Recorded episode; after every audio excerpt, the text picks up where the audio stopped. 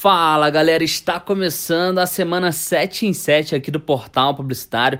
Meu nome é Felipe Martins e durante os próximos 7 dias eu vou compartilhar com vocês estratégias de marketing para potencializar os seus resultados ou os resultados dos seus clientes, tá bom? Começando por marketing de conteúdo. E quando a gente está falando de conteúdo, a primeira coisa que você tem que entender é que não existe só o Instagram como plataforma para você gerar conteúdo.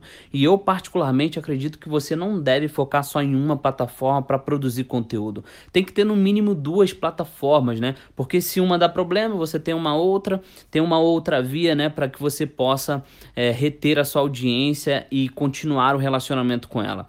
Aqui no Portal Publicitário a gente produz no Instagram, obviamente, no Telegram, no podcast, no e-mail e quando dá no nosso blog, no nosso site também. Ou seja, eu tenho cinco formas tenho cinco formas de gerar conteúdo para minha audiência e reter a minha audiência, aumentar o relacionamento para depois vender. Porque a geração de conteúdo é isso. Você primeiro gera conteúdo de valor para ter um relacionamento com a sua audiência para depois você vender. Então a primeira coisa que você tem que pensar urgentemente qual é a outra plataforma que você tem à tua disposição, que você está gerando conteúdo lá. E eu não estou falando de gerar conteúdo tipo é, de 15 em 15 dias, em uma semana, não. É, conteúdo com a mesma frequência que talvez você faça conteúdo no Instagram. Aqui no Telegram, a gente está produzindo conteúdo praticamente todo dia. Praticamente não. Desde que a gente iniciou esse projeto aqui no Telegram, Todo dia a gente tem soltado algum conteúdo aqui.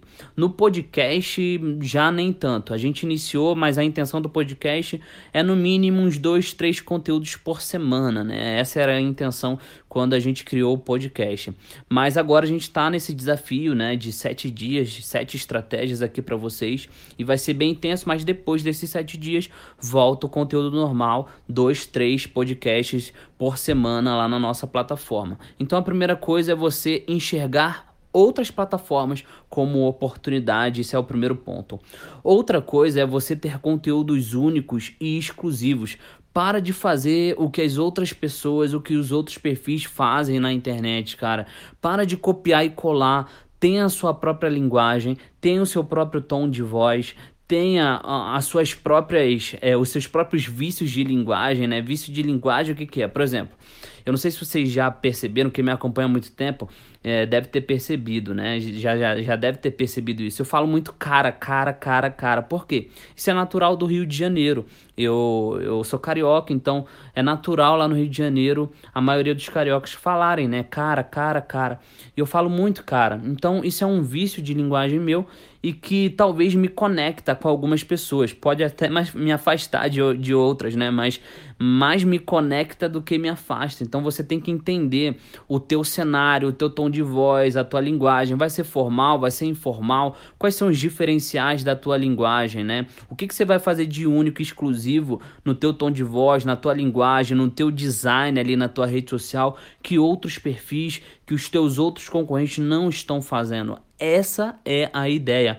Eu lembro muito bem, cara. Eu tô testando o formato de conteúdo em listas, né? Tipo checklists e algumas coisas nesse sentido, né?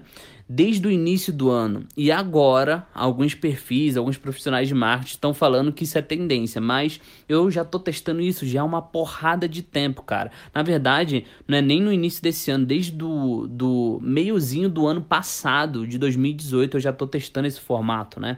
Mas, né, cara, todo mundo tá falando que é tendência, agora todo mundo quer fazer listas, né? E eu até recomendo para vocês, adiantando um, um estilo de conteúdo que pode dar muito certo para vocês, para a audiência dos seus clientes é um formato de lista. Como as pessoas estão mais preguiçosas, né? E estão cada vez é, lendo menos, cada vez é, se interessando um pouco mais por ler notícias, né? Então esse formato de listas e checklists, né, vem dado muito certo, é algo que você pode testar para validar se dá certo para tua audiência também. Então a gente já falou aqui para você não focar no Instagram, já falou aqui para você fazer algo único, exclusivo, diferente das outras pessoas, achar o seu tom de voz, é como você pode se comunicar diferente de outros perfis. Você tem que também entender que você precisa achar os seus horários e a frequência que vai mais se adaptar ao seu público. Tem muita gente que fala para você postar todo dia, ou postar tantas vezes por semana, ou postar em horários específicos. Eu sou totalmente contra a esses dois formatos, tá? totalmente contra a pesquisa, totalmente contra tudo isso. Eu vou te falar por quê. Porque a pesquisa, ela não está inserida dentro do meu contexto, ela não entende a minha persona, ela não entende como é que funciona o meu país, nem a minha cidade, né, economicamente falando. Então eu não posso confiar, confiar de, de colocar uma frequência X semanal ou de colocar em horários específicos só por ver uma pesquisa ou até mesmo por ver as informações do Instagram, porque você tem que saber analisar as informações, né? O Instagram às vezes pode te dar lá que o teu horário é o, o teu dia na semana que mais engaja é quinta-feira, 3 horas da tarde. Se você posta só quinta-feira, 3 horas da tarde, lógico que ele vai falar que o horário que mais engaja é 3 horas da tarde, lógico que ele vai falar que o dia que mais engaja é quinta-feira. Então tem que prestar muita atenção em relação a isso. Você tem também que entender que conteúdo com uma história por trás, ele impacta muito mais gente, seja a história da empresa, seja a história do dono da empresa, seja a história do produto, seja a história do serviço. Cara, conte uma história nos seus conteúdos que com toda certeza vai impactar muitas pessoas. Compare coisas, faça comparativos. Se você tem produto físico ou um cliente que tem produto físico, compara um produto com o outro, compara o produto do teu concorrente com o teu produto sem divulgar o nome é, do teu concorrente, obviamente. Isso as grandes empresas fazem muito em comercial de TV. Faça enquetes nos stories, é muito interessante você fazer enquetes porque aumenta o engajamento.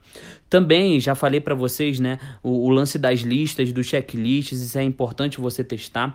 Peça a opinião do teu público, ou através dos comentários, ou através da caixa de perguntas. Cara, às vezes a gente está bloqueado é, com a criatividade baixa, mas o nosso cliente, o nosso, a nossa audiência tem a resposta, mas a gente não pergunta nada para eles e lógico a gente não vai ter esse feedback.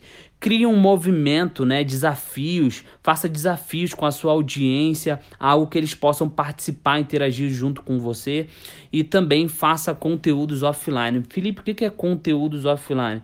Vou te falar, conteúdos offline, na minha percepção, é você ir lá no seu cliente fazer um encantamento para ele, é você ir lá no seu cliente e fazer algo de extraordinário para a equipe de vendas dele, para gerente, para caixa. Cara, sai sai do computador e vai até o cliente, seja mais humano, tá? Eu espero que essas dicas de marketing de conteúdo tenham te ajudado e eu te vejo amanhã para a gente falar um pouco mais de estratégia na nossa semana 7 em 7.